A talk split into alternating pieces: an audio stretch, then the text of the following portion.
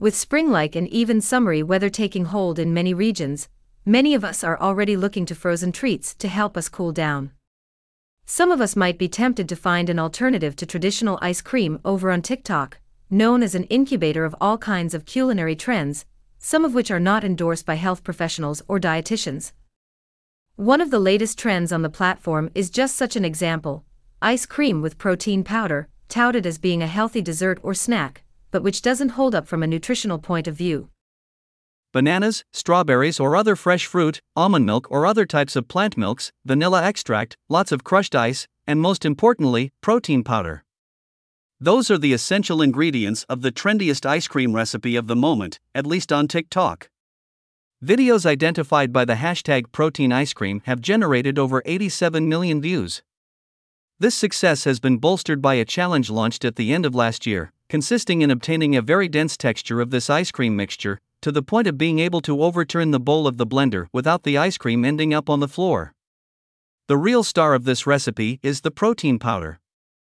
Used by athletes to maintain muscle mass, as well as by individuals following a high protein diet or by vegans who want to supplement their diet to add extra protein without meat products, these dry preparations are now available in various formulations, made with pea, whey, or egg proteins, in chocolate, vanilla, or salted caramel flavors.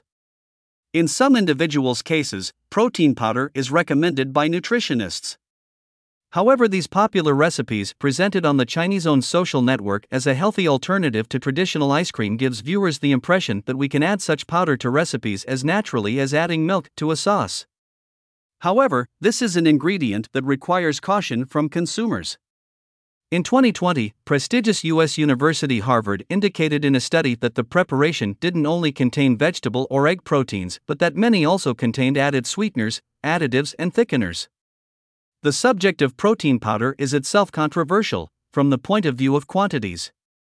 Doses can be particularly high, especially for preparations intended for athletes, representing 10 to 30 grams for a single spoon.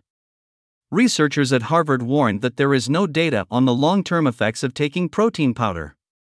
Some protein powders have already been linked with intestinal disorders. Worse, a report by the Clean Label Project scrutinized the contents of 134 products and detected arsenic, mercury, and even bisphenol A. So, in the end, you might be better off cooling down with a more basic homemade ice cream or sorbet.